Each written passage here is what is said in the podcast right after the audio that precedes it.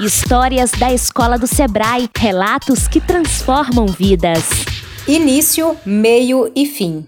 Esta é a história da Ana Clara Assis.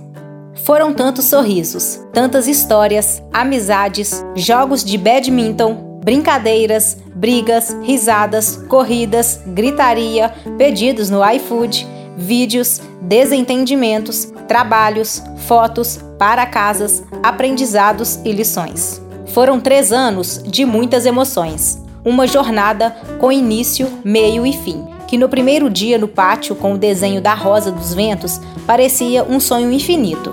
Depois, na empresa simulada, não via a hora de tudo acabar. E no terceiro ano, tudo o que queria era que durasse para sempre. Mas acabou, num piscar de olhos, sem que pudéssemos nos despedir.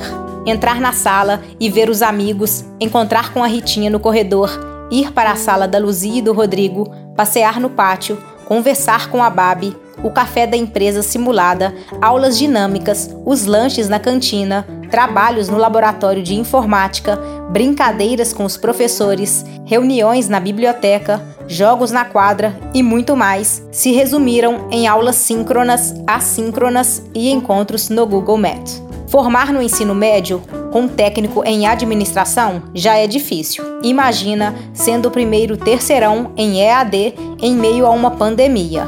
Não foi fácil, mas foi um desafio vencido e uma experiência que me mudou para sempre.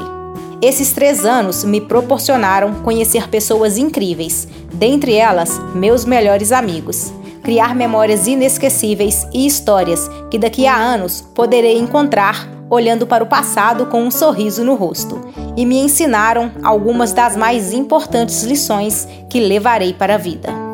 A saudade é grande e a gratidão é eterna. Muito obrigada, Escola do Sebrae.